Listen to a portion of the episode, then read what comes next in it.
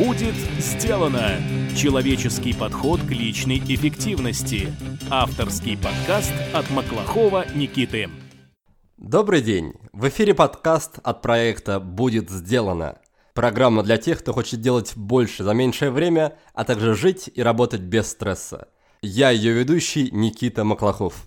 Сегодня у нас в гостях Наталья Бабаева, консультант по ченч-маркетингу, блогер и основатель школы ченджеров – мы поговорим о том, как молниеносно взлететь по карьерной лестнице. Кто такие раннеры и ченджеры и чем они друг от друга отличаются. Какая причина может побудить человека уйти из отличной компании с руководящей должности?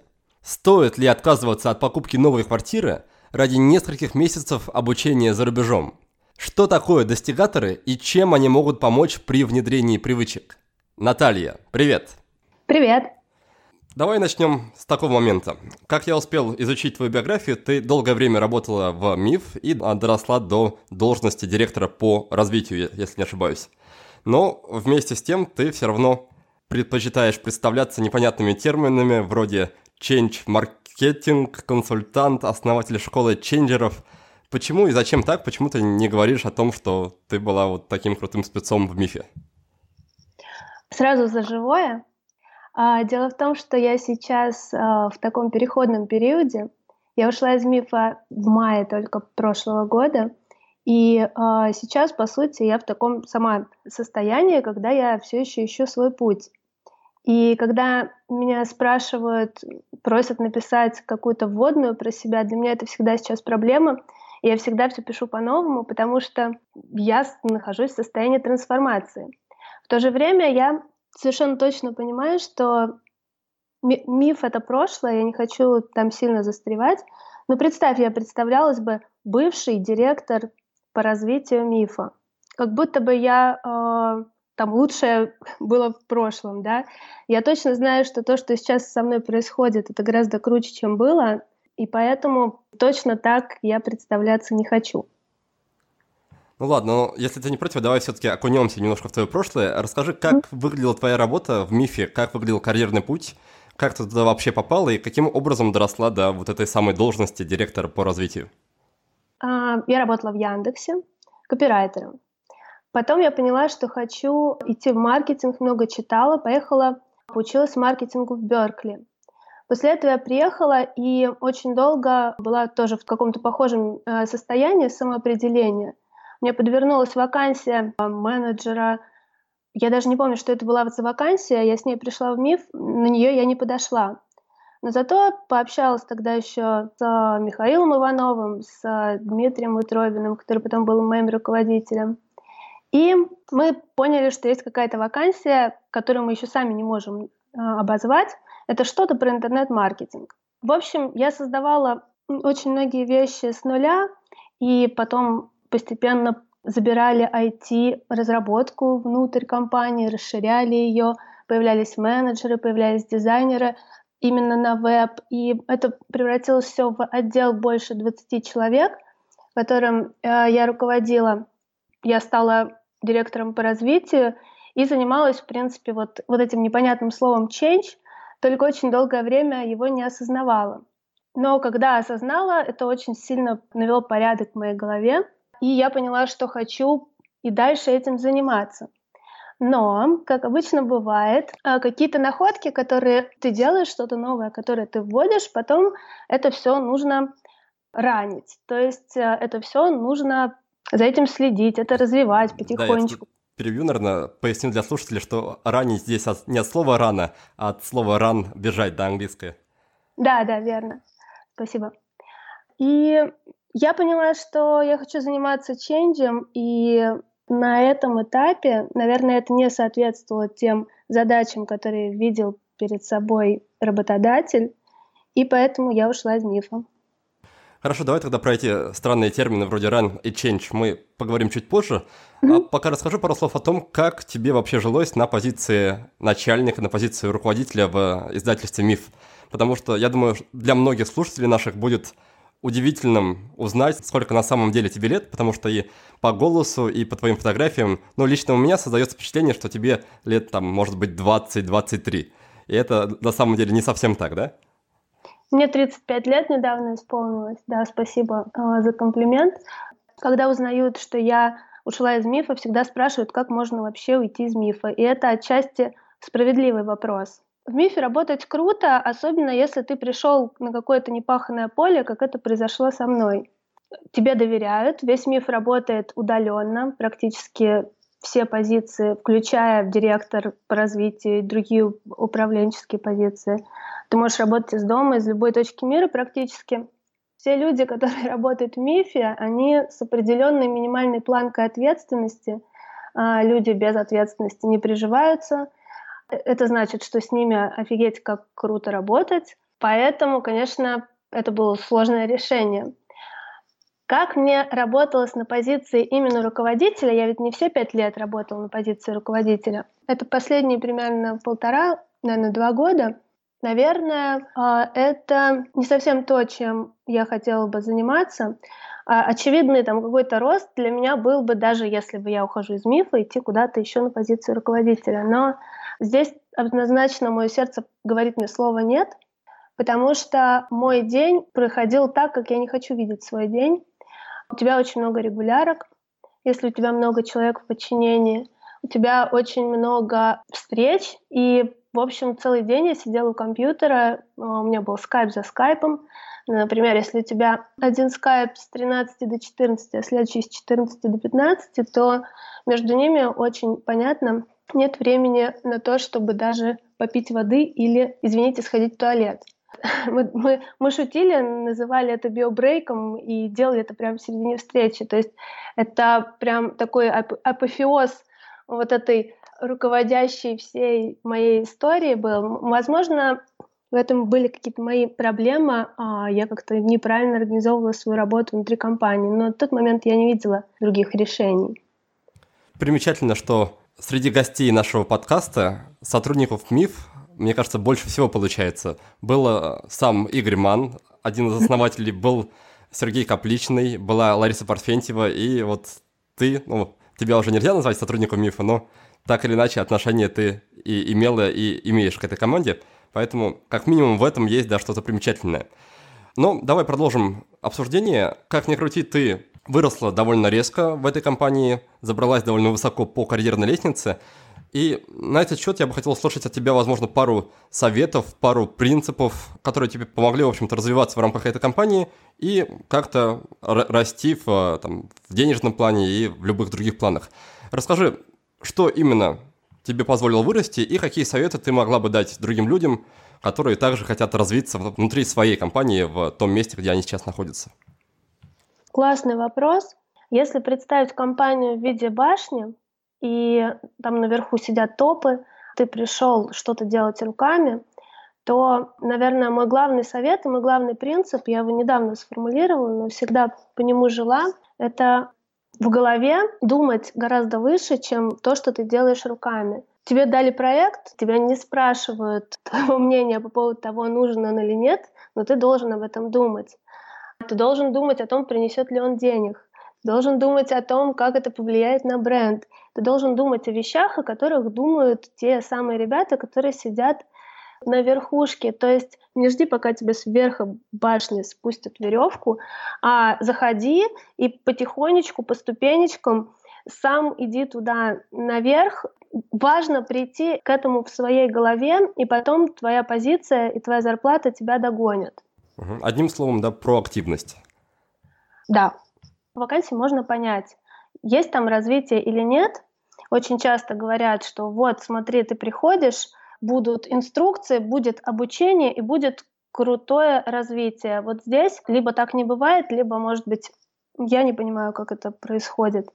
А если ты приходишь на непаханное поле, на место, где ничего нет, и тогда у тебя есть возможность что-то создавать. Как правило, в вакансии это выражается тем, что тебе говорят, что мы там будем тебе доверять, или ты просто понимаешь по терминологии, которую они используют в вакансии, по описанию, что они не, сами не слишком сильно разбираются в этой области. Например, быть первым интернет-маркетологом, первым человеком, который отвечает за коммуникацию, а до этого никого не было. Вот это, мне кажется, тот момент, который тебе позволит сильно вырасти. То есть, получается, если человек стремится к быстрому росту и развитию, то на все готовенькое приходить ему не стоит, да? Вот мы все-таки, наверное, не избежим употребления слов run и change, потому что, мне кажется, ну, это просто упростит все объяснение. Есть run в бизнесе, да, в компании, есть change. Например, если мы возьмем какой-нибудь автозавод Toyota, то у них есть конвейеры, где все отлажено, где каждый человек знает, во сколько ему приходить, из какой коробки что брать и что делать на конвейере. Uh, условно есть uh, очень четкое описание процессов и очень высокая предсказуемость. Есть change — это условный гаражик или R&D department или какой-то отдел развития, который придумывает новые модели, который думает о том, о электромобилях и так далее. Они развивают. Так вот, если ты приходишь на ран-позицию, вырасти в обход каких-то классических ступенек невозможно. Ты будешь развиваться медленно и по каким-то классическим шагам. Если ты приходишь на change-позицию, там все зависит от тебя и, возможно, все. Хорошо, возвращаясь к твоей ситуации, а когда ты ее сама оцениваешь в ретроспективе, то есть когда ты вспоминаешь, а думаешь ли ты о том, что было какое-то решение сохранить свою работу в мифе, как-то трансформировать свою, там, свою должность, чтобы она снова стала больше change и чуть меньше ран, чем она оказалась вот на момент твоего ухода? Да, конечно, мы проделали какие-то шаги, какие-то переговоры в этом направлении, но я тогда очень хорошо понимала, что есть цели бизнеса есть цели человека. И когда они не совпадают, то очень странно настаивать на своем, потому что бизнес это большая сложная система, и нельзя в пользу там какого-то одного человека сильно ее перестраивать. Наверное, я это видела, поэтому что именно это происходило. А что именно произошло? Смотри, мне просто change, он бывает разным. Ты можешь менять что-то маленькими ступеньками. Ну, например, ты СММщик, ты сегодня попробовал те виды постов, завтра другие виды постов. Если мы возьмем ту же Toyota, то ты взял там, чуть ускорил как-то свой конвейер или придумал коробку класть не слева, а справа, с которой ты берешь детали и чуть ускорился. Да? Вот есть такая скорость изменений, а, я называю это кайдзен, то есть от слова кайдзен непрерывные постепенные улучшения – и есть какие-то очень большие шаги, когда, например, там, как IBM развивалась, они делали даже это не change, это называется disrupt. Это когда ты занимаешься чем-то одним, ты там создаешь калькуляторы, потом начинается война, ты начинаешь делать вооружение, потом ты заканчивается война, ты переквалифицируешься на еще на что-то. Если вот эту шкалу величины ступенек, по которому ты хочешь идти к изменениям взять, то то, каких изменений, какие изменения мне хотелось внедрять в компанию, они были чуть выше или ну, значительно выше, значительно более высокие ступеньки, чем то, что нужно было в тот момент для той компании, в которой я работала, что отвечало ее бизнес-целям. Поэтому здесь немножко не сошлись. Опять-таки, оглядываясь назад, можешь ли ты придумать какие-то превентивные меры, действия, которые ты могла совершить заранее, чтобы не допустить в такой ситуации, когда ты окажешься прикованной к креслу и скайпу? Смотри, я проработала в МИФе пять лет. И недавно слушала интервью, не помню фамилию женщины. Она уже гораздо старше, там, чем я, 50 плюс, э, очень успешно, и сказала, что самая большая ошибка, которую она допустила в своей жизни, наверное, это то, что она подолгу оставалась на позициях 5, 10, 15 лет в, в одних и тех же компаниях. Раньше она считала, что перебежчики, с которые по пару лет работают в разных компаниях, потом уходят, это плохо. Теперь она понимает, что это классно, потому что это для твоих будущих работодателей дает им больше, потому что ты более универсальный специалист, ты, у тебя более широкая картина мира и так далее нет такого, что я сижу и думаю, так, что же я сделала не так. Я думаю, что пятилетний срок — это какая-то очень логичная цифра, и вообще, мне кажется, все для всех э, кончилось хорошо, и мы даже делали какой-то проект с Мифом совместно уже после моего ухода, и вообще, по-моему, все получилось отлично, просто пути иногда расходятся, и это нормально. Друзья, напоминаю вам, что в качестве партнера нашего подкаста выступает компания Cross – производитель пишущих инструментов. История компании насчитывает уже более 170 лет. Бренд за это время приобрел мировую известность. Пишущие инструменты Cross являются классическим выбором для делового подарка. Они функциональные, стильные и надежные. Загляните на сайт cross-pens.ru. Вы найдете более 30 коллекций ручек, механических карандашей и стилусов. В коллекции есть модели разных ценовых категорий, включая бюджетные экземпляры, но в основном это продукция премиум сегмента – если вам что-то приглянется, то не забудьте при оформлении заказа воспользоваться специальным промокодом WBD2018. Он дает скидку размером 10% на любую модель. Ты чуть раньше между делом так упомянул о том, что ты ездил обучаться в Америку и училась в Беркли. Вот, на мой взгляд, это не такой уж незначительный факт, так что давай на нем немножко подробнее остановимся. Как ты туда вообще попала, как, не знаю, скопила денег, как проходило обучение? Расскажи вот в подробностях, пожалуйста, про это все. Хорошо. А, я работала в Яндексе копирайтером, и это был отдел маркетинга. Я понимала, ну, мы там все вместе все придумывали, как обычно бывает в хороших командах. И э, я понимала, что хочу быть маркетологом, читала много книг, но мне казалось, что есть где-то какая-то волшебная страна, где меня научат все рассчитать и все это делать более системно, чем то, как мы, например, это делали и на что я была способна. И я искала для себя какие-то программы, сначала, конечно, внутри страны. Мне хотелось что-то лучшее, но чтобы при этом мне хватило на это денег. И я смотрела, какие есть программы внутри, смотрела Сколково, Вышку, МГУ, что есть по маркетингу, еще какие-то моменты. Они все были дорогие и двухгодичные. То есть ничего короче, чем два года я не нашла.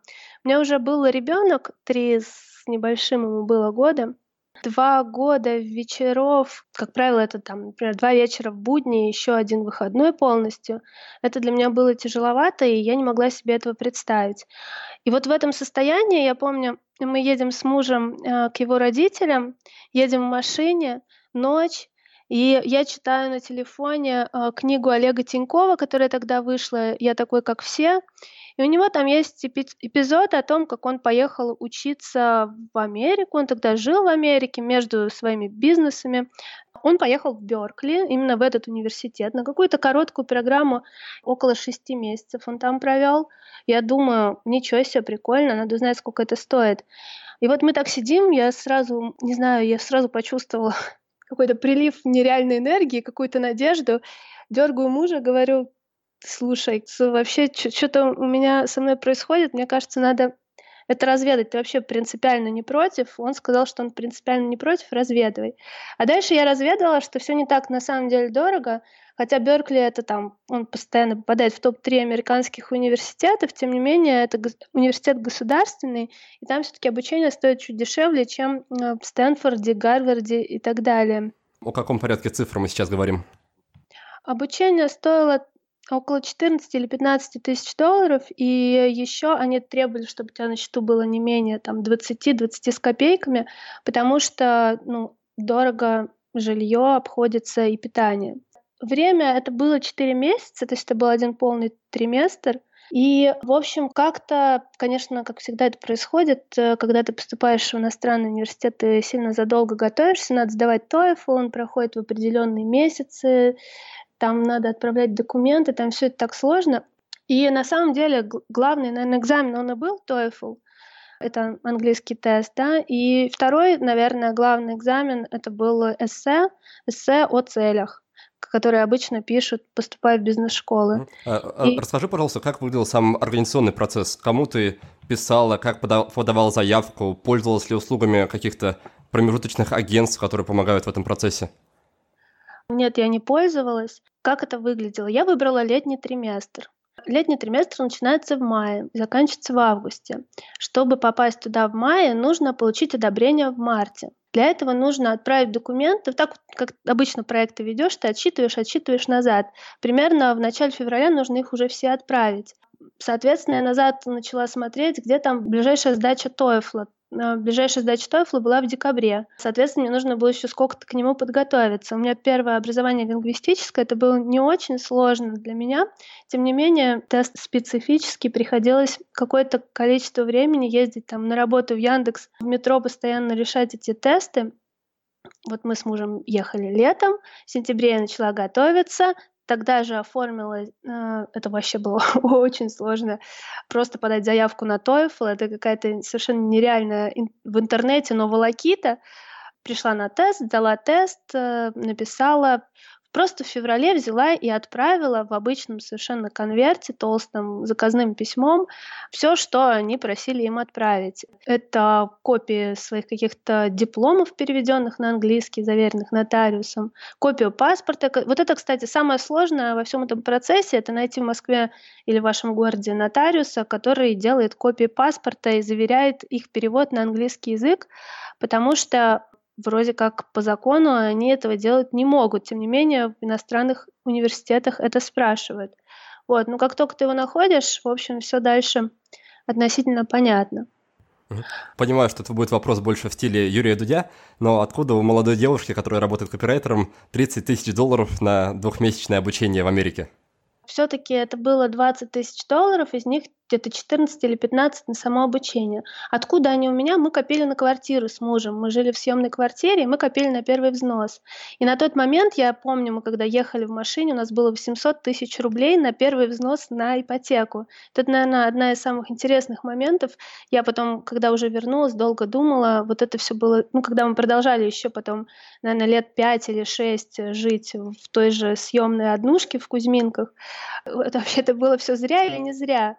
Потому что там заново накопить этот взнос, э, особенно с долларом, который подорожал после этого значительно, было очень сложно. Но вот пока я готовилась к экзаменам, мы накопили остаток суммы. И э, как ты в итоге отвечаешь тебе на этот вопрос? Зря это было или не зря?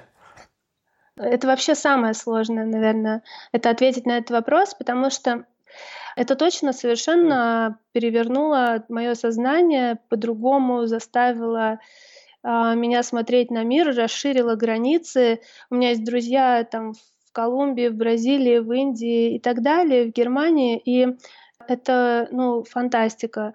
Я по-другому начала смотреть на бизнес и на какие-то вещи.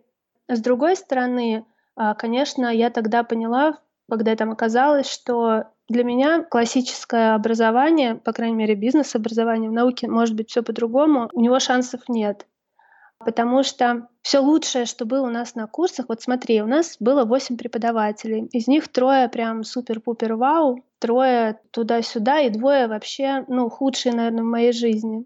Вот эти супер-пупер вау, вот ты анализируешь, что было хорошего и что было плохого. Это все было, наверное, вопреки все-таки правилам университета, все, что они делали, нежели чем благодаря. То есть они ругались с менеджментом университета, а, потому что пытались вводить какие-то игры, которых не было в программе. Они сами приводили, например, маркетинг research, это исследования маркетинговые, человек приводил сам своих клиентов, чтобы мы сразу для них проводили исследования, а, но не университет это делал и, и так далее. Ну и плюс самый большой, наверное, опыт, который я получила находясь там, это опыт участия в одном стартапе. Делали ивенты для, профориентации для студентов. Они их делали множество, провели у себя в Испании и решили повторить э, там на месте. И вот я попала в эту команду, и, конечно, наверное, основное, чему я научилась за это время, я научилась именно работая с этими ребятами в, а, в атмосфере офигенной, такой стартаперской, очень такой зажигательной, быстрой, вообще просто, наверное, вот в этом основное мое обучение и заключалось. Получается, что главная такая претензия к основной части образования была в том, что оно оторвано от реальности, да? Да, оно оторвано от реальности, хотя они заявляют э, вот именно этот курс как практический, это все еще книга, это все еще ридинг на 60 страниц на дом вечером, и, и где ты все еще смотришь на какие-то основные концепты, а вся твоя практика заключается в том, что тебе дают какой-то очень, на мой взгляд, теоретизированный кейс, и ты, что бы ты ни предложил, да, ты это предлагаешь, работаешь в команде, но ты не узнаешь э, результата, что бы произошло, если бы это все, что ты предлагаешь, осуществилось, поэтому толку в этом не очень много. Скажи, если бы тебе сейчас дали там, ту же сумму в долларах и предложили выбрать какое-то обучение, какое-то образование в России или, или за границей, то что бы ты выбрала? Честно говоря, я бы, наверное, поехала ровно в тот университет, ровно на тот курс, но не маркетингу учиться, а бизнес administration, потому что BA это называется. Почему? Потому что я смотрела на ребят, которые учатся в параллельной группе в BA, я смотрела на их преподавателей, их курс гораздо более про бизнес. И, если честно, то маркетолог а, все маркетинговые знания может запросто почерпнуть в интернете, читая книги, с финансами, с а, бизнес-моделями и с, а, с переговорами, например, гораздо сложнее разобраться самому. Поэтому, наверное, я бы сделала вот так. Поделись еще напоследок э, самым ярким впечатлением или самым ярким событием или самым ярким знакомством, которые, которое случилось с тобой за время обучения в Америке? А, я расскажу про одного преподавателя. Его звали Джим Хендрикс. Он очень обижался, если ты его называешь Джим Хендрикс по имени музыканта. Это очень старый пожилой человек, который с каким-то невероятным послужным списком в маркетинге, в бизнесе, в стартапах. И он учил следующим образом. Он никогда не давал тебе никаких книг, он делал для тебя э, распечатки какие-то своих собственных мыслей. Он начинал заниматься с тобой еще до того, как твой курс начинается. Э, например, его курс начинался не в мае, а в июле. Тем не менее, мы, начиная с мая, получали письма от него каждый день на ящик, где он говорил пару каких-то мыслей. То есть он нас готовил, и это точно не было там требованием университета, это было его собственной инициативой. Когда, наконец, мы дождались его курса и начали ходить на его занятия, то мы поняли, что он вообще там ничего не рассказывает. Ты приходишь, а, он проводит, делит вас на команды, проводит какую-нибудь абсолютно бестолковую, на первый взгляд, игру. Например, заверните яйцо в полиэтилен и как соорудите такую-то конструкцию из таких-то подручных материалов так, чтобы яйцо при подбрасывании не разбилось. И вот вы соревнуетесь в этой ерунде. Потом он сажает всех вас в кабинете и начинает задавать вопросы вроде «Чему вы сейчас научились?». Вы все впадаете в какой-то ужасный ступор в начале, потому что, ну окей, я научилась что, яйцо подбрасывать, но Потом глубже, глубже, глубже погружаешься в то, как вы взаимодействовали в команде, что ты узнал, подсматривали вы другим, и потом начинаете связывать все это с бизнесом и с тем, как это все происходит на работе, и ты выходишь с этого занятия абсолютно вообще с измененным сознанием, хотя, казалось бы, вы даже в основную часть времени э, не говорили ни о бизнесе, ни о маркетинге, ни о чем таком. Вот Джин Хендрикс для меня воспоминание номер один. И сейчас даже 28 февраля мы делаем для одной компании одну из его игр проводим. И, в общем, мне очень хочется, я надеюсь, у меня получится, страшно хочется воскресить вот этот метод и как-то его тоже опробовать. Скажи, а вся эта ситуация не повлияла на твои отношения с мужем? Не высказывал ли он тебе потом претензии пять лет подряд, когда вы продолжали жить в съемной квартире, что все могло бы быть не так, если бы ты тогда не поехала учиться? У меня совершенно потрясающий муж, и вообще я даже не знаю, то есть даже советовать ли вам идти к мужьям с такими запросами, но в моем случае это сработало, и срабатывало еще потом не раз, потому что перед тем, как уйти из мифа, например, я понимала, что мне нужно что-то поменять, но что не знала, была в такой в ужасной растерянности, и потом одна из моих знакомых поехала в Южную Америку, и я села и сказала, слушай, тут в Фейсбуке, значит, Наташа поехала в Бразилию, и я тоже хочу типа прямо сейчас туда поехать. Потом я передумала ехать в Бразилию и поехала в Колумбию, но то, что у меня там подруга. Но вот, вот так вот это и произошло, и через неделю я уже сидела в самолете, и, и у нас не было излишков в деньгах или отпуска. А, он взял там детей, например, двоих, которых мы растим на себя, заботу о них, и он болел в это время. И да, я когда приехала, я не услышала ни одного плохого там слова или сомнения, потому что, наверное, это взаимная история, и мы стараемся как-то друг друга отпускать в таких случаях и не задавать лишних вопросов. Я правильно понимаю, что ты поехала одна в Колумбию, да? Да, верно. Ну, здесь я бы, наверное, подумал дважды бы, прежде чем отпустить свою жену в такую поездку. Ну да, ну я же все проверила, навела справки. У меня там подруга живет и живет прекрасно. Вот, поэтому, да, все, все было отлично.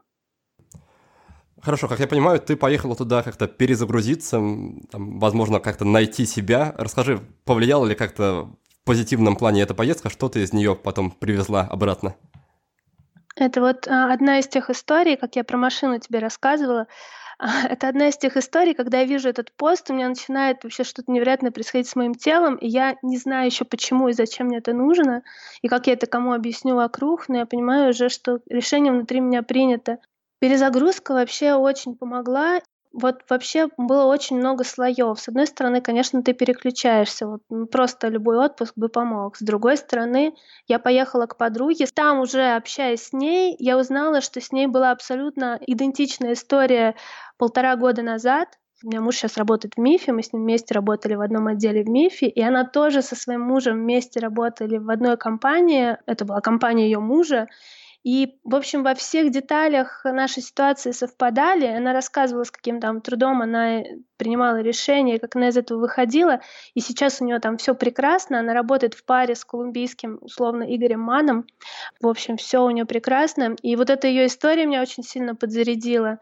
И, конечно же, еще некоторая разница между тем, как мы все думаем о Колумбии, какой она оказывается, и вообще контраст культур. Контрастирующие места очень полезно заглядывать.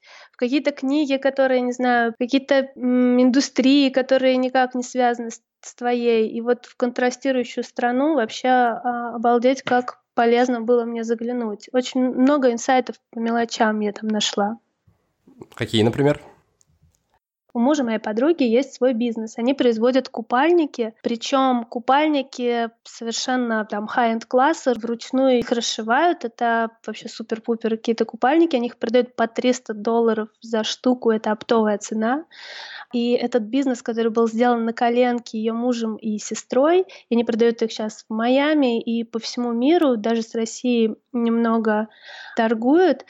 И э, я посмотрела, как устроен их бизнес. И для меня вообще это просто какая-то невероятная история. То есть, с одной стороны, ты приезжаешь, у них сверху железная над офисом натянута колючая проволока. он начинает рассказывать о том, как к ним кто-то пытался через крышу влезть. И с одной стороны вот это, с другой стороны ты попадаешь внутрь, и ты понимаешь, что там вообще другой мир, там супер стартап, это реально стартап, там очень креативная атмосфера, там эти лекала везде висят. Там э, есть его сестра, которая творческий человек и придумывает все эти коллекции. И есть он, который э, очень ну, раннер, да, на ченджер, он раннер, который э, потом все эти лекала складывает по полочкам. И вот как они с друг другом взаимодействуют. И контраст между тем, что ты можешь жить в месте, у тебя офис в месте, который вообще не, извините, не Кремниевая долина, но внутри у тебя будет такой стартап, такой, не знаю, успешный образцово-показательный бизнес, который там внешне совершенно очень сильно контрастирует с окружением. Уже полчаса моя гостья рассказывает одну интересную историю за другой. И сейчас я напомню вам идеи, которыми она успела поделиться. Вначале мы обсудили опыт работы Натальи в издательстве «Миф». Ее карьерный рост был стремительным, и это можно объяснить так. Во-первых, Наталья занялась направлением, которое до этого не было проработано. Поэтому она получила большой простор для творчества. Во-вторых, руководство предоставило ей не только свободу действий, но и кредит доверия. И, наконец, третьей основной причиной своего быстрого развития Наталья считает проактивность. Она рекомендует каждому сотруднику мыслить уровнем выше, чем то положение, которое он занимает в данный момент. Наталья называет себя ченджером – от английского слова change – менять. Ченджеры – это проводники перемен. Еще есть раннеры. От английского слова run – бежать. Таким сотрудникам больше нравится поддерживать существующие системы, чем создавать новые. Моя гостья утверждает, что ченджерам достаточно легко взлететь по карьерной лестнице, а если повышение не предвидится, то проще уволиться.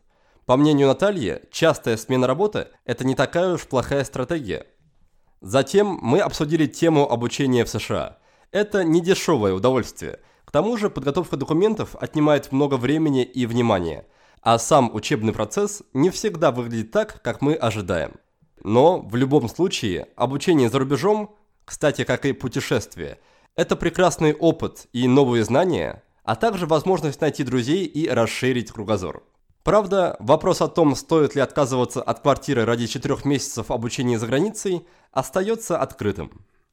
А, Наталья, в твоих историях много часто встречаются взаимодействия мужа и жены, семейные отношения и прочие партнерские отношения.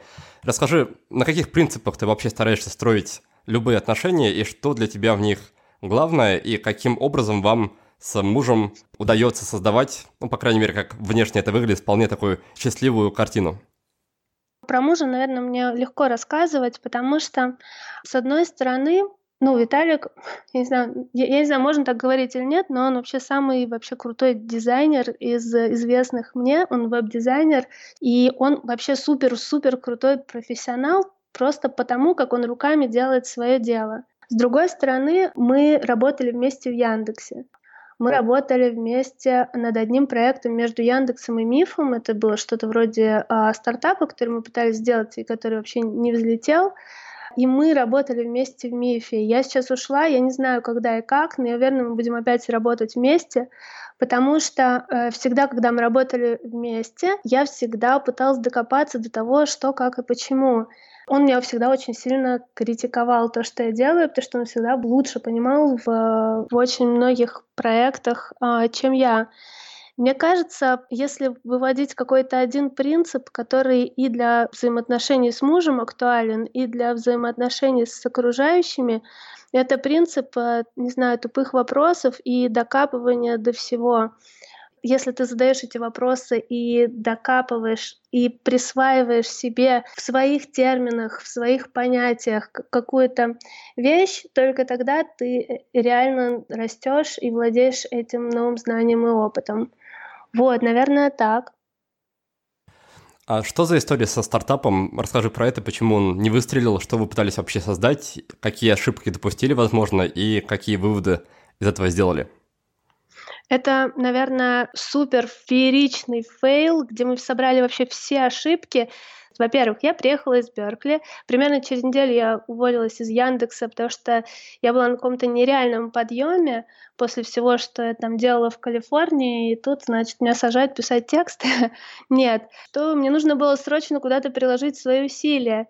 И куда же их приложить. И тут я вспоминаю, что мой муж с своими друзьями год назад делал какой-то проект на тему, а, которая мне абсолютно не интересна. Это компьютерные игры, мобильные игры.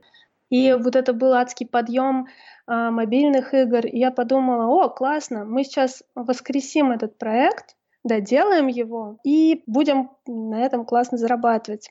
Дальше была такая история. Мы собрали команду, в которой разработчики, дизайнеры, менеджеры все были full тайм заняты на своих работах и типа должны были работать по вечерам, но мы все знаем, что если проект большой, то это очень сложно. При этом я решила, что я буду работать там full тайм и я маркетолог.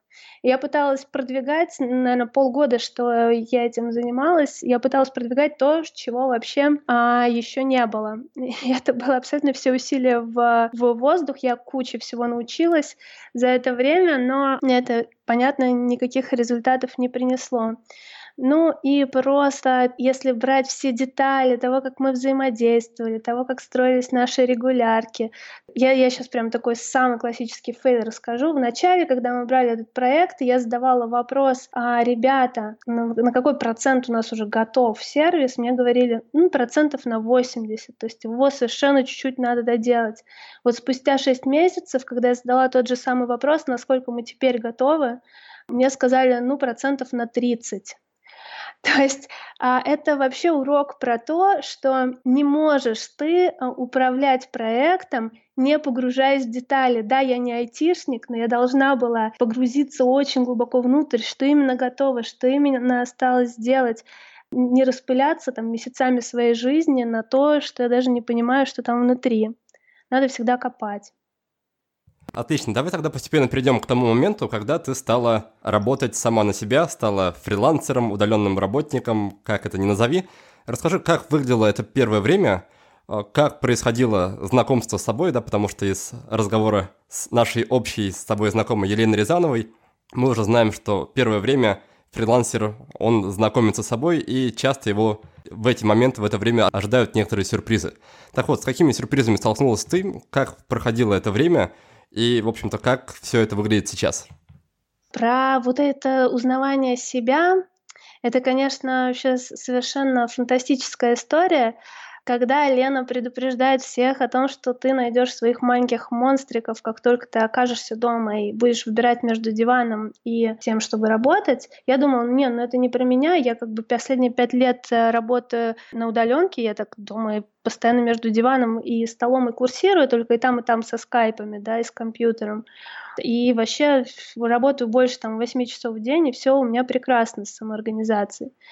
Но все оказалось немножко не так, не потому что было что-то не то с организацией. Времени я дофига проводила с клиентами, когда ты выходишь из компании, ты думаешь, чем я могу быть полезна миру? Мне же срочно надо зарабатывать те же деньги, которые я зарабатывала в предыдущем месте работы, и что ты думаешь с точки зрения того, что ты можешь дать миру. Ты не думаешь с точки зрения того, а что вообще я хочу делать.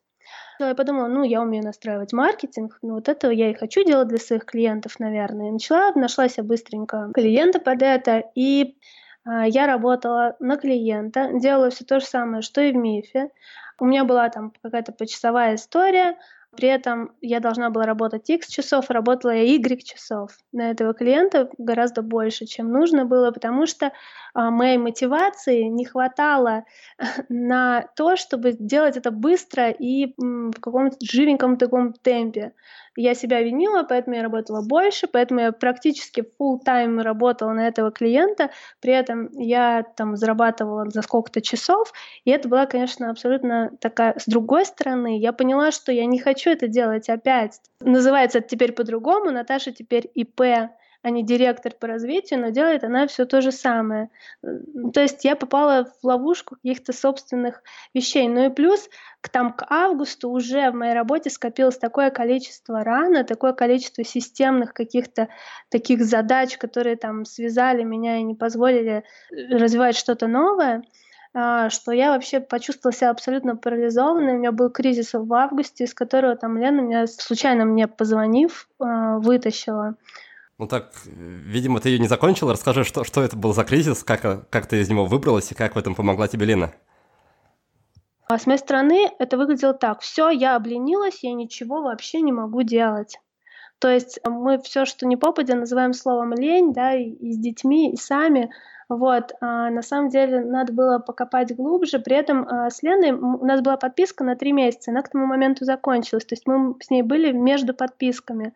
И я поняла, что на меня напала какая-то вообще вещь, которая меня парализует, и я просто не могу себя за волосы там дотащить до компьютера и что-то сделать, что уже вот срочно горит, и ты уже человека подведешь. Я думала, как же так, Наташа, ты такая там, не знаю, ответственная, ты же сама себе терпеть не можешь, вот когда так делают, ну что происходит? И тут мне Лена совершенно случайно написала, мы с ней срочно поставили скайп. В общем, я сижу, я понимаю, что у меня сегодня отчетная встреча у клиента, что что-то очень важное, мне надо ехать в офис будет после обеда. А с другой стороны, у меня ребенок, который на 1 сентября не в чем идти, и с третьей стороны мне нужно готовиться к этой встрече у клиента, а я не могу. И тут я разговариваю в этот момент с Леной, слава богу, что этот разговор случился, и она мне говорит, слушай, вообще можно долго разбираться, что там внутри и почему, но тебе точно нужно с этой орбиты сходить. И рассказала мне историю какой-то книги фантастической, детской, а, о том, как а, космический корабль какой-то попал на орбиту, на какую-то неизвестную планету, и у них там кончилось а, топлива. И они начали вокруг этой планеты летать, летать, летать по орбите. И они понимают, что вообще электричества и припасов им хватит на 30 дней. Они их, конечно, проживут спокойно, но при этом они точно там навсегда застрянут. Там, конечно, был момент упадка, когда они все там не верили уже, что что-то с этого можно сделать. И потом кто-то предложил собрать все батарейки, все аккумуляторы, вообще все, что есть на этом корабле, как-то из них э, забрать энергию в один небольшой импульс для того, чтобы просто этот корабль сошел с орбиты. То есть нужен был один небольшой взрыв, чтобы толчок, чтобы с этой орбиты сойти. А что уж будет дальше, там неизвестно. В общем, а, так они и сделали, там дальше счастливая случайность, и они благополучно вернулись домой.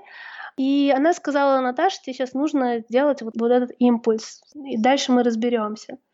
Потому что история, на самом деле, была довольно зацикленная. Э, история с тем, что я себя за волосы тащу к компьютеру, она же не в один день началась, она перед этим длилась несколько недель, постепенно, постепенно увеличивалась. Я была в этом, внутри этого цикла. Я так и сделала.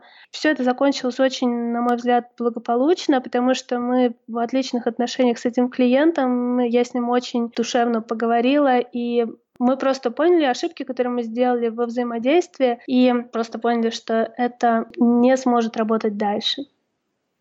Какие выводы ты для себя сделала? Какую работу над ошибками провела, чтобы не допускать в дальнейшем таких ситуаций, когда у тебя нет вообще никакого желания, никакой мотивации и сплошная прокрастинация по отношению к каким-то или клиентам, или конкретным задачам? Да, дальше была работа над ошибками, и мы сделали с Леной, я составила, мы потом их обработали, список вещей, которые должны быть а, у моих будущих проектов. Не помню, конечно, наизусть, но основные принципы в том, что это должен быть проект, а не процесс, да, с очень четким флажком в конце, с очень четкой точкой выхода. Это должен быть проект с запуск. И после запуска мы должны проговаривать с клиентом, что я свободна. Это должен быть один проект единовременно, потому что там я вела сразу несколько проектов, некоторые большие, некоторые маленькие, некоторые начинались, некоторые заканчивались. То есть я была вот в этой истории вся связана э, обязательствами. Я не завожу почты и другим способом не привязываюсь к процессам внутри компании, чтобы не создавать у других сотрудников э, ощущение, что я не консультант, а такой же э, работник, как они. Потому что тогда ты перестаешь фокусироваться на своем проекте, а начинаешь там брать все подряд. В общем, был список э, из таких вещей, и сейчас, когда я обсуждаю с клиентами проект, который я могу взять, я прям очень-очень жестко настаиваю о том, чтобы эти пункты выполнялись. И это еще, еще очень важный момент, он называется бабах. Очень обязательное условие состоит в том, что это должен быть проект, который может принести клиенту какой-то очень значительный результат. И мы назвали с Леной это бабах. Просто если это очень маленький клиент с небольшим оборотом, с маленькой, например, e-mail базой, а даже если ты вырастешь ему, не знаю, в два раза больше клик-рейт сделаешь в рассылке, то в деньгах это не принесет клиенту ничего значительного, и ты даже не отобьешься, ты не будешь чувствовать себя круто. Вот. Сейчас я работаю с клиентом, нам удалось кликрейт увеличить в два раза, и да, это значительно, и да, это бабах, и я себя чувствую хорошо, энергия ко мне вернулась. Отлично, спасибо, что поделилась. Это была история о том, как ты не ожидала чего-то и при этом столкнулась с чем-то не очень хорошим себе. А что было ровным счетом наоборот? Какие были моменты, у которых ты изначально сильно переживала о том, что ты вот перейдешь на работу на себя и они появятся, но при этом в реальности ты с ними или не столкнулась, или они оказались гораздо более безобидными, чем ты предполагала? На самом деле таких тоже немало. А, я думала, мне нужно будет а, все время себя везде продавать. Мне нужно будет обязательно сделать промо-страницу, перечислить там все, что я умею, знаю, какие-нибудь отзывы и настраивать какую-то воронку клиентов. Этого ничего не нужно, потому что клиенты появляются сами, встают в очередь. На самом деле это не потому, что там я такая очень там много людей меня знает или что-то, а скорее потому, что моя пропускная способность, она такая, что за то время, пока я э, веду один проект, э, кто-нибудь обязательно попросит что-нибудь еще сделать. Очень много человек, много кому приходится отказывать из-за того списка, про который я говорю. В общем, проблемы привлечения клиентов на данный момент нет. Это не значит, что ее не будет, но я с ней пока не столкнулась. Дальше я страшно переживала эти все бюрократические вещи. Думала, мне придется ходить налоговую, какие-то бухгалтерские штуки делать. Как-то же надо организовывать ИП, платить налоги. Это все вообще не вопрос. И если вас это там беспокоит, не думайте об этом. В, в интернет-банке э, можно в два клика оплатить налоги бюрократии тоже не оказалось. какое-то огромное количество счастья на меня свалилось в неожиданном месте. Раньше, когда ты находишься внутри компании, и даже если кто-то пригласит тебя попить с ним кофе, то ты смотришь, думаешь, так, чем он занимается? Но если я в рабочее время с ним буду пить кофе, то нужно, чтобы он потенциально там был мне полезен. И ты либо игнорируешь там такие предложения, либо делаешь их очень редко, вот, сейчас я вышла, и у меня прям минимум там две такие встречи в неделю происходят, и это очень сильно заряжает, очень сильно расширяет границы того, как я понимаю, бизнес-мир и вообще, что происходит на рынке. И, как правило, люди пишут мне в Фейсбуке и приглашают на кофе, и это просто фантастическая какая-то подзарядка для меня. Я не знала, что это будет.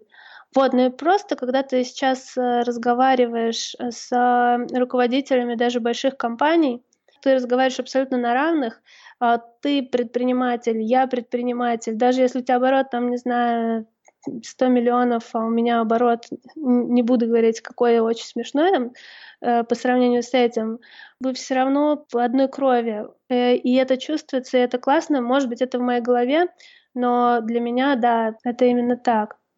Переходим к нашему традиционному конкурсу «Книга за отзыв». И сегодня мы, как обычно, разыграем сразу две крутые книги. Напомню правила. Есть два варианта участия. Первый – написать пост о подкасте во Вконтакте, Фейсбуке или в Инстаграме.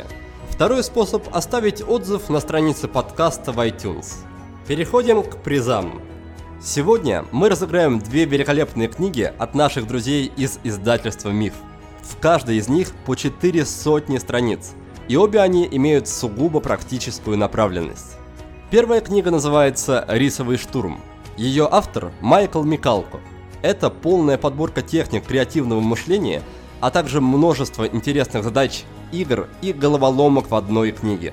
Книга поможет стать тем человеком, кто сам придумывает отличные идеи с нуля. Подарок получает наша слушательница с ником в iTunes Мария МСЮ. Мария, поздравляю тебя с победой! Второй приз – книга Майкла Бреуса «Всегда вовремя». Майкл делит всех людей на четыре группы по биоритмам и далее в деталях рассказывает, как должен проходить идеальный день человека в зависимости от его хронотипа. Майкл Бреус – специалист по хронобиологии, и он уверен, что для любых действий есть подходящий момент. Прочитав эту книгу, вы сможете изменить свой распорядок дня и повысить качество жизни. Подарок отправляется к Александру Галимшину. Александр, судя по твоему посту в Инстаграме, у тебя уже отличные вечерние и утренние ритуалы. Так держать. Думаю, что из книги ты почерпнешь много новых идей и сможешь еще улучшить свой день. Еще раз поздравляю наших победителей, а всех остальных, дорогие друзья, я призываю также делиться своими впечатлениями о подкасте. Помимо участия в розыгрыше, вы тем самым очень и очень нам помогаете. Расскажи, пожалуйста, немного о том, как ты сейчас выстраиваешь свою работу, свою жизнь, с учетом того, что у тебя муж также работает удаленно, как я понимаю, и с учетом того, что у тебя есть двое детей. Как выглядит твой обычный день, какие инструменты ты используешь, возможно, какие принципы планирования ты практикуешь. Расскажи подробнее вот об этом. Мы оба работаем сейчас из дома. При этом Виталик э, сейчас руководит тем отделом, которым я руководила какое-то время назад, и его день совершенно выглядит ровно так, как я описала. То есть это постоянные скайпы. При этом у нас такая квартира, что особо невозможно спрятаться. То есть мы работаем а, так, что мы слышим друг друга, и это, конечно, очень мешает. А, поэтому я работаю всегда в наушниках, раз. И я стараюсь два раза в неделю или три раза в неделю, когда получается выезжать в Москву, работаю там в кафе, в то, что я называю библиотека, это напротив Ленинки в книжном магазине «Республика», в общем, в каких-то местах и встречаюсь с людьми. А самое мое большое, наверное, открытие моей продуктивности для меня оказалась такая очень странная, наверное, для многих вещь. Мы берем рулоны бумаги киевской, эту бумагу заклеиваем несколько стен в доме. Одна постоянно заклеена этой бумагой, и я работаю на ней. Вот это очень странно выглядит, но а, у меня есть там куча маркеров, куча стикеров, и я постоянно подхожу к ней, что-то делаю, что-то записываю. Для меня это как воздух воздух, подойти и записать что-то, потому что вещи, которые ты уже думаешь, но не знаешь, как структурировать, еще не знаешь, в какую папочку это положить, а, они временно приземляются туда. Плюс ты имеешь возможность зарисовать, а не записать, как ты бы сделал с компьютером. И это очень сильно соответствует тому, как я мыслю. Я также обожаю оставаться дома одной, когда абсолютная тишина. Я убираю стол, и э, у меня большая поверхность, я обкладываюсь тоже этими листами и решаю эти вещи на полу. Это выглядит очень странно, наверное, вот, но это прям очень сильно, в этом очень сильно для меня много энергии, и в этом мой, не знаю, мое творчество. Наверное, это из странности, из необычного. Из обычного довольно это Google календарь, без которого я не вижу работы. То, наверное, с календарем необычного. У меня там на 9 часов вечера стоит такая условная встреча. Это не встреча, а такая называется штука итого. Все встречи в течение дня, которые есть, я подписываю. Это либо клиент, либо, тогда я называю имя клиента, а, либо это школа ченджеров, которой я сейчас занимаюсь. И тогда эта встреча начинается со слова «школа». Школа, точка, клиент, такой-то, точка, на скайп по такому-то поводу. Зачем это нужно? Вечером, когда у меня встреча итого, э, я подхожу и считаю часы, которые я в этот день потратила на школу, на свой проект, и какое я потратила на клиента или на клиентов. И это позволяет мне в конце недели подводить э, учет времени, подводить итог. Моя цель это а, половину времени сейчас а, отдавать клиентским а, проектам и половину времени уделять э, своей школе. Ну и плюс, если случилась ситуация, в которой я поработала недостаточно или слишком много, то вот такие вещи, их становится видно. Да, я еще не сказала, что даже если у меня не встреча, я работаю, например, над какой-то задачей, то эту задачу я тоже пишу в календаре, но очень часто после того, как я ее уже сделала. Я закончила писать текст в блог, я отметила, что с 12 до 4 я его писала. То есть мой календарь, если сейчас на него посмотреть, он весь, вообще весь, весь, весь за, закрашен теми или иными э, вещами, которые я делаю. Да, давай, раз уж мы начали говорить об различных инструментах, давай поговорим, конечно же, о достигаторах. Расскажи про них, как вообще пришла идея, как их вы придумали, как вы их используете и что они из себя представляют. Не знаю, получится ли нам объяснить все это дело словами, но мы, конечно же, укажем там ссылки и прочее, прочее в описании выпуска. Когда моему старшему сыну было три года, у него были проблемы, две на самом деле, такие, которые мы решили объединить. Одна проблема состояла в том, что он страшно не любил чистить зубы, а вторая проблема состояла в том, что он просил все время покупать себе такие маленькие машинки за 300-500 рублей. И если раньше там ему надоедала машинка за неделю, то в какой-то момент он приезжал домой с новой покупкой и уже просил новую. И на самом деле не очень понятно, что с этим делать. И мы решили, что окей, давай ты будешь чистить зубы, и за это мы будем тебе покупать машинки. Но это тоже не очень хорошее решение, потому что ты не будешь ему за каждую чистку зубов покупать машинку. Что с этим делать? Дальше была такая история. А, в одной из зубной паст мы нашли вкладыш. На вкладыше были нарисованы солнышки и луны, и было написано «Почистил зубы утром, закрась солнце, почистил зубы вечером, закрась луну». Мы это дело повесили на дверь, в первый день как-то волшебно совершенно это сработало. Мы сказали, слушай, вот не можем закрасить луну, пока ты не почистишь зубы.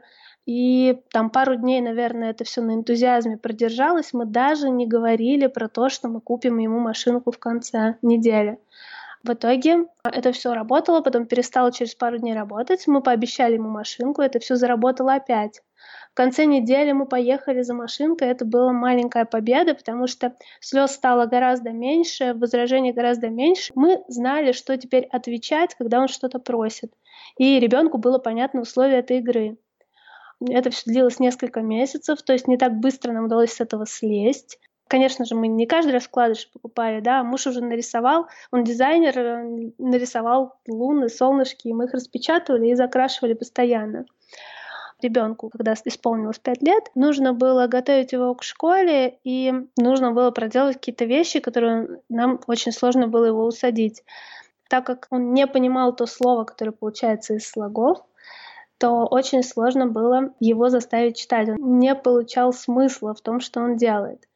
А, в общем, мы сказали, окей, если ты прочитаешь, не знаю, вот в этой маленькой книжке вот столько-то строчек, ты сможешь закрасить в этой звездочке вот этот лучик, если ты попишешь немножко в прописях вот этот, вот эти два лучика ты закрашиваешь за зубы, а вот этот пятый еще за что-то, за какую-то творческую работу, по-моему.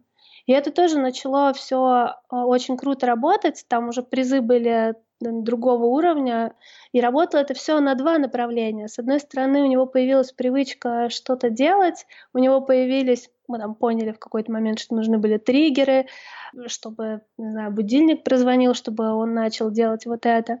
А с другой стороны, у него появилось терпение, потому что условия были такие – а после 10 звездочек ты получаешь такой набор лего, но если ты его не купишь, ты его пропустишь, то еще через столько-то звездочек ты получишь набор лего круче и так далее.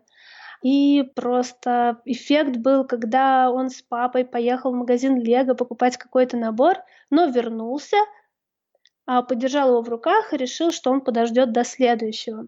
Это такой прям классный шаг в направлении развития терпения ребенка.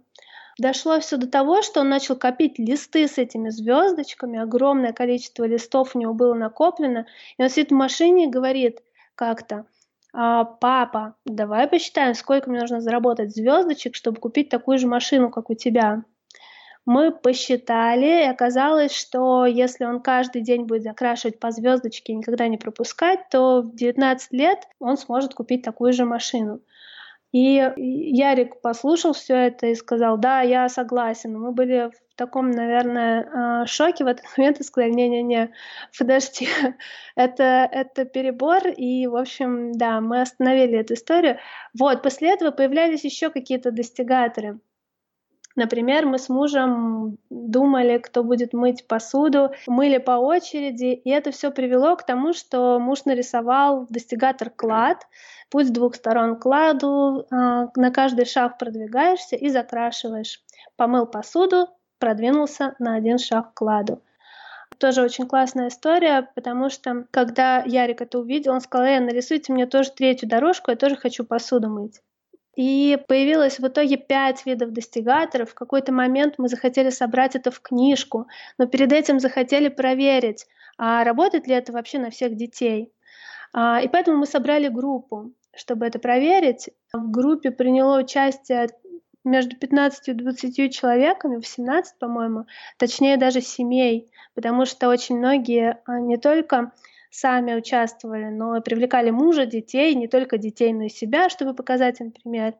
Да, мы всю эту историю провели, и для меня самое главное открытие — это то, что мои дети и чужие дети, наверное, очень сильно отличаются друг от друга. Для кого-то приз — это главный мотиватор, кому-то просто нравилось играть в эту игру, кто-то легко вообще в легкую взял и сделал э, несколько листов звездочек сразу, то есть не забирая ни одного приза, а несколько месяцев под пять заданий в день. А кто-то не мог, конечно же, даже дожить до субботы, чтобы получить свой первый приз. И две недели это было слишком много.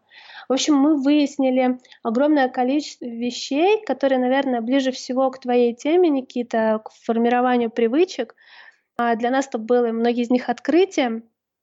Также мы поняли, что, в общем, наверное, чтобы а, в коммерческое русло этот проект э, запускать и как-то делать книгу или зарабатывать на этом деньги другим способом, нужно глубже погрузиться, может быть, в психологию, может быть, поисследовать привычки, чтобы сделать это более профессионально и никому не навредить. Да, здорово, спасибо большое за подробный рассказ. Достигаторы, на мой взгляд, прекрасная штука, и единственный момент, который меня в них смущает, это то, что они слишком уж сильно переводят внутреннюю мотивацию, делать какие-то действия, практиковать привычки, переводят ее во внешнюю. А на этот счет я какое-то время назад прочитал прекрасную историю, по-моему, это был развлекательный портал Пикабу. А, история была следующая. Дети играли во дворе футбол, играли очень шумно, разбивали там окна и доставляли прочие неудобства окружающим жителям. И никак их не могли там разогнать, они все играли и играли, пока не пришла одному из жителей гениальная идея в голову. Он сделал следующим образом.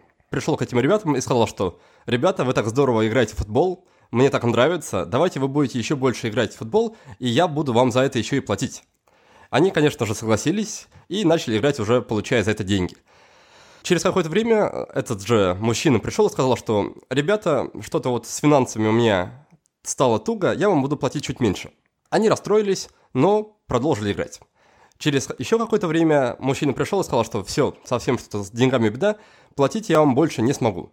И удивительным образом, через несколько дней после этого ребята вообще перестали играть в футбол. И для меня это как раз иллюстрация того, как сильно, как быстро может подмениться внутренняя мотивация, то есть просто любовь к футболу, она может подмениться внешней, то есть э, деньгами за это действие. И когда сначала внутренняя мотивация перетекла во внешнюю, а потом исчезает внешняя, то, в общем-то, нет больше никаких побуждений совершать снова эту практику, совершать снова это действие. Так вот, расскажи, думала ли ты об этом моменте уже, когда взаимодействовала с достигаторами или рассказывала им а, про них другим людям, и пыталась ли как-то обойти вот этот, а, вот этот вот негативный момент? Спасибо, что ты эту историю поднял, потому что я всегда, когда рассказываю про достигаторы, выделяю этот момент. И он для меня состоит в двух историях. Первое — это я не психолог, но некоторые книги у некоторых психологов читала, и в книге очень уважаемой мной Юлии Борисовны Гиппенрейтер есть такая врезочка. Она называется «Не платите детям за что бы то ни было». И там она говорит ровно про эту проблему, про то, что проблема в деньгах, когда мы говорим так, э, пропали-ка вот эту грядочку на дачке, а мы тебе, значит, а, дадим денег на мороженое.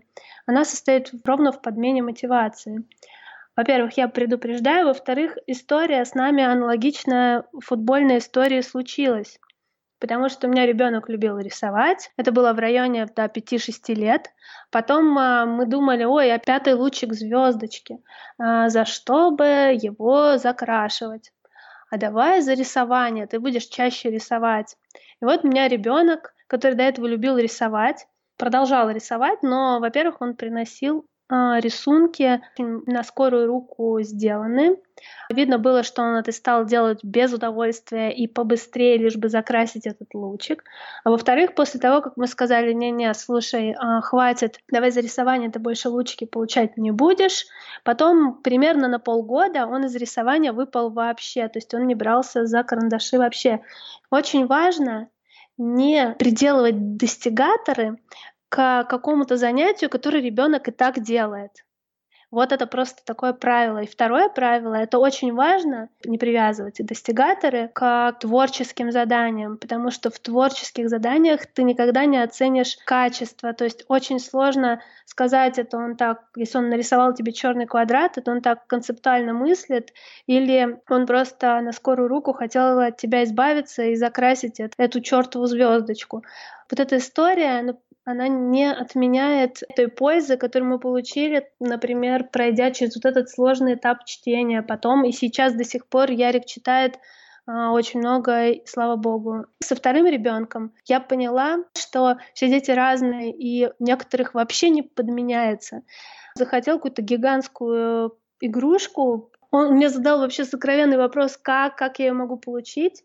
И я сказала, сынок, ты можешь и на нее заработать он дошел сразу там 12, по или 15 шагов у этого достигатора было, он прошел их все, он пошел счастливый, купил эту машину, и потом вот он до сих пор чистит зубы без достигаторов, он даже не вспоминает про них, и э, история с тем, что ребенок подсел, и мы не знаем, как слезть, вот с этим ребенком у меня совершенно не случилось.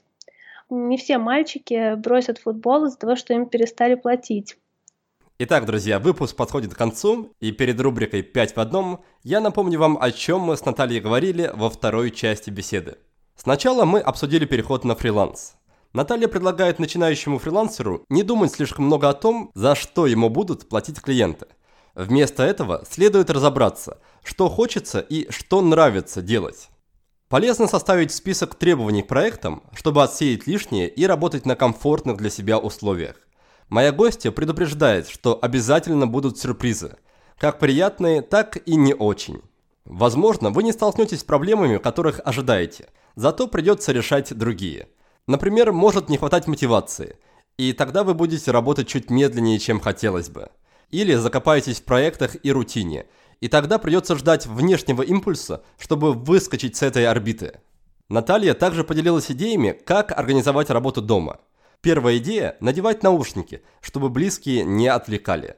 Вторая идея – превратить стену в огромный флипчарт, оклеив ее бумагой. Третья идея – работать с Google календарем и по вечерам подсчитывать, сколько времени ушло на работу по каждому проекту. Напоследок мы с Натальей обсудили привычки и достигаторы. Достигатор – это игровой инструмент, по сути картинка-раскраска.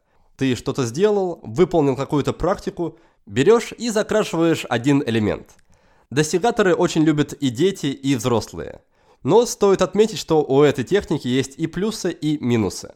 С одной стороны, достигаторы помогают внедрять привычки и воспитывают терпение и силу воли. Но вместе с тем, достигаторы могут заменить внутреннюю мотивацию внешней. Поэтому не стоит привязывать достигаторы к тем занятиям, которые вам и так нравятся. Кроме достигаторов, существует множество приемов и хитростей, которые помогают менять поведение и работать с привычками. Лучше всего работают те инструменты, которые основаны на знаниях о том, как работает наш мозг. Лично я убежден, что бесполезно заставлять себя бороться со срывами, подключать силу воли и так далее. Есть и другой путь, более мягкий. В нем много радости и совсем нет негатива, а привычки с его помощью закрепляются легко и надолго. Всех, кто хочет встать на этот путь, я приглашаю на игру в привычки. Это обучающая программа на 7 недель, которая поменяет вашу жизнь и ваш образ мыслей. Вы внедрите три привычки по вашему выбору, найдете новых друзей и получите самое главное – технологию, которой сможете пользоваться всю жизнь. Кстати, наша сегодняшняя гостья Наталья также будет в числе участников. Мы стартуем уже в понедельник, 26 февраля. Осталось всего два дня, чтобы подать заявку на участие, так что не откладывайте.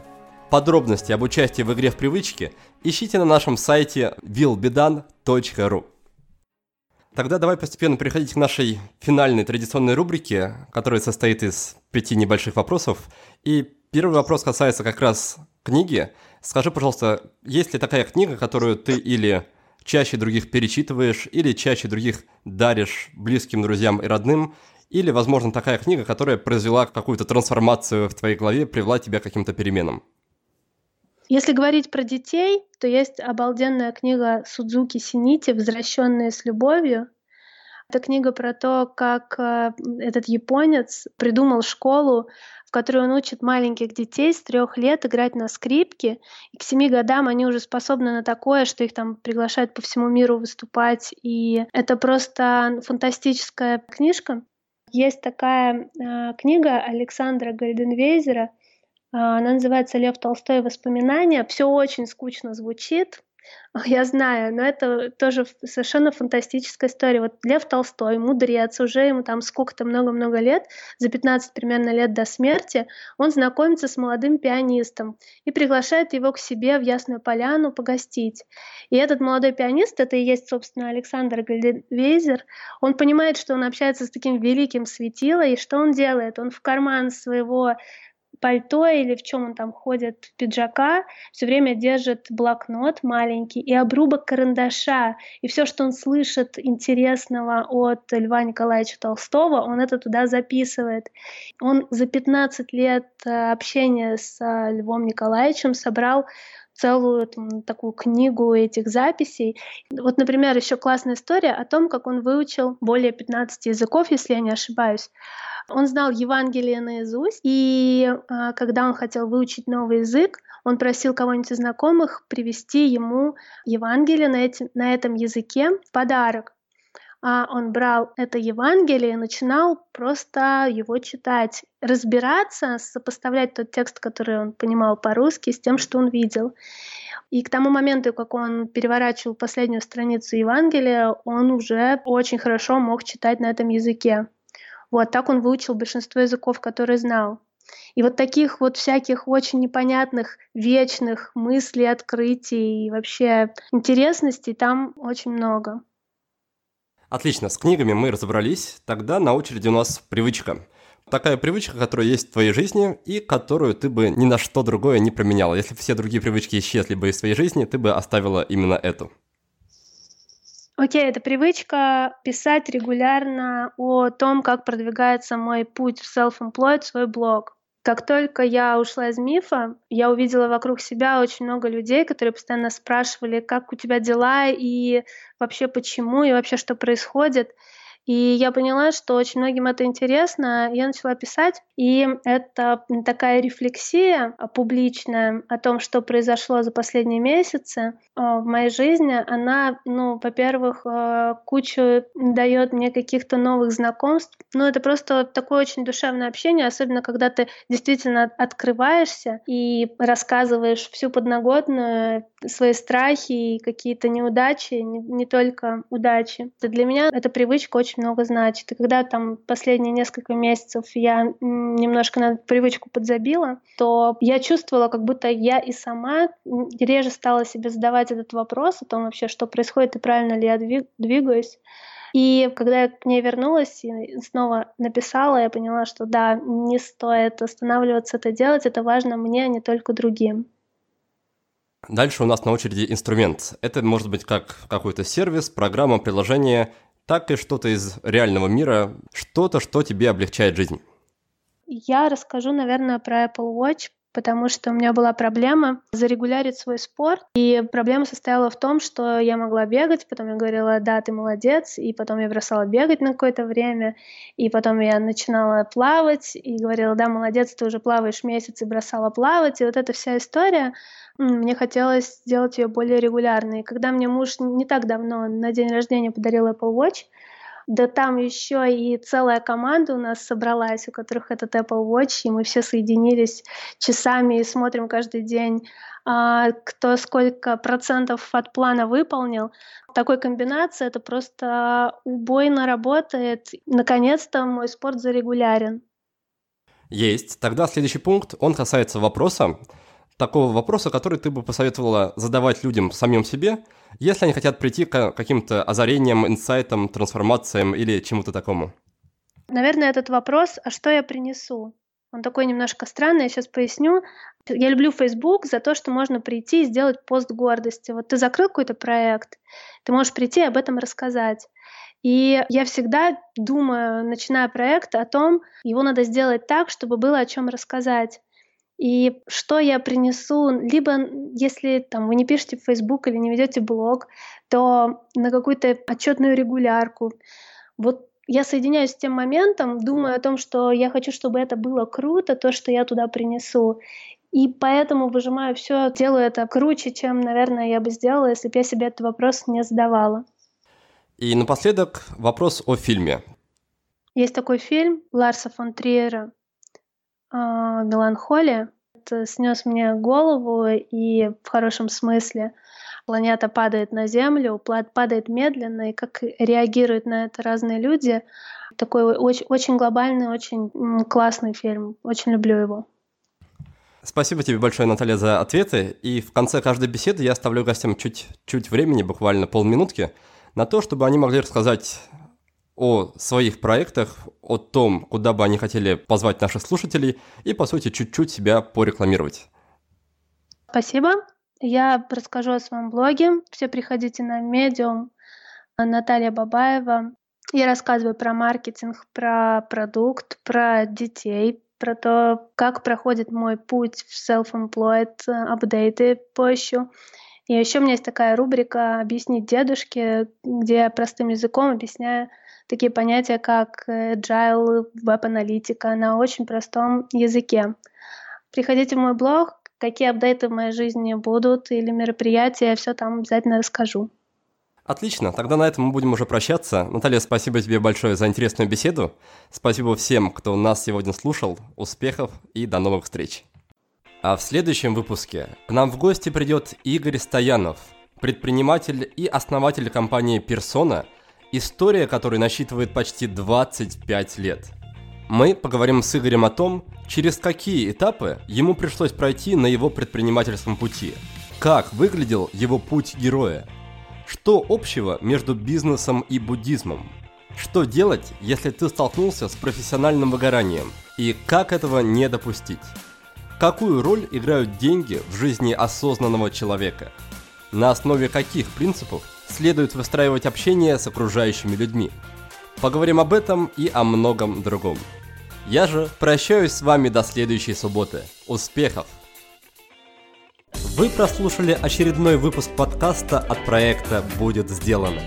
Чтобы вы могли извлечь из него еще больше пользы, я оформил для вас специальные бонусные документы. В них в очень удобном и красивом виде собраны все самые главные идеи и рекомендации от наших гостей по каждому выпуску. Напишите пару приятных слов на странице подкаста в iTunes или опубликуйте ссылку на подкаст на своей странице в любой из социальных сетей, а после этого напишите мне в личные сообщения или на почту, и я буду рад отправить вам эти бонусные документы. Также не стесняйтесь присылать мне обратную связь, вопросы, идеи и комментарии. А я, в свою очередь, приложу все усилия к тому, чтобы каждый выпуск был интереснее и насыщеннее предыдущего. Оставайтесь с нами, и все самое важное в жизни будет сделано.